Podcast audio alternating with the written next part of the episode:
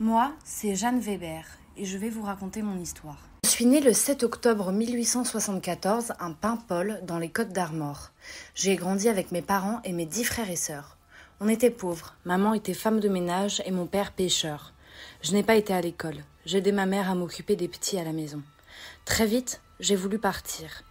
Alors dès que j'ai eu l'âge de me débrouiller seule, à 14 ans, je suis partie pour Paris. Une fois arrivée là-bas, j'ai fait plusieurs petits boulots. Caissière, serveuse, femme de chambre. Et un jour, un architecte m'a employée en tant que nounou pour ses enfants. Ce pervers. Il m'a violée plusieurs fois. Je suis même tombée enceinte. Et il m'a fait avorter et après il m'a chassée comme une moins que rien. Ensuite, je suis allée travailler chez un rentier et il employait un camionneur, Jean Weber, de qui je suis tombée amoureuse. Alors, on est partis ensemble. On est allé s'installer à la chapelle. Nous avons eu trois enfants, mais très vite, mes deux premiers enfants sont morts dans des circonstances douteuses. Nous étions dévastés. Après ce drame, nous avons déménagé dans le quartier de la Goutte d'Or. Mais les drames se sont succédés. En 1905, ma belle-sœur, Blanche, m'avait laissé ses deux filles. Elles sont mortes pendant que je les gardais. Personne n'a remarqué les traces d'étranglement sur elles. Ensuite, j'ai continué à garder des enfants qui continuaient de mourir dans les mêmes circonstances, dont mon dernier enfant.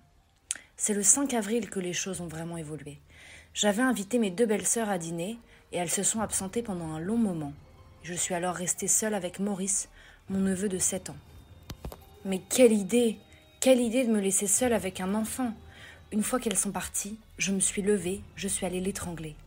Sauf qu'elles sont rentrées à ce moment-là et qu'elles m'ont vue, les mains accrochées à son cou. Petit s'en est sorti et les filles ont porté plainte contre moi.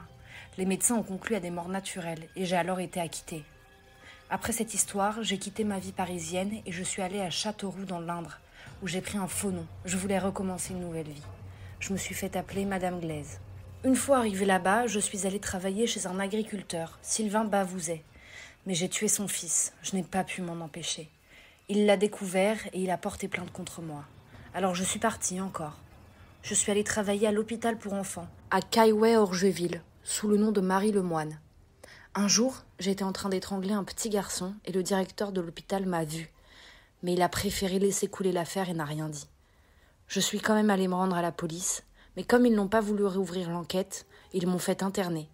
Une fois que je suis sortie de l'hôpital psychiatrique, je suis remontée à Paris. J'ai été internée un moment à l'hôpital de Nanterre et une fois sortie, je me suis mise à faire le tapin pendant un moment jusqu'en 1908, où j'ai rencontré un homme, M. Poirot, un aubergiste. On s'est tout de suite plu. Alors très vite, je suis allée chez lui. Il y avait son fils, Marcel. Vous vous en doutez bien, j'ai cédé à mes vieux démons. Je l'ai étranglé. Mais mon compagnon m'a surpris en train de tuer son fils. Alors il a appelé la police et ils m'ont emmené. Le 19 décembre, j'ai été jugée folle et envoyée à l'asile de Maréville, puis à celui de Finvel, J'y suis restée jusqu'à ma mort d'une crise de néphrite le 5 juillet 1918.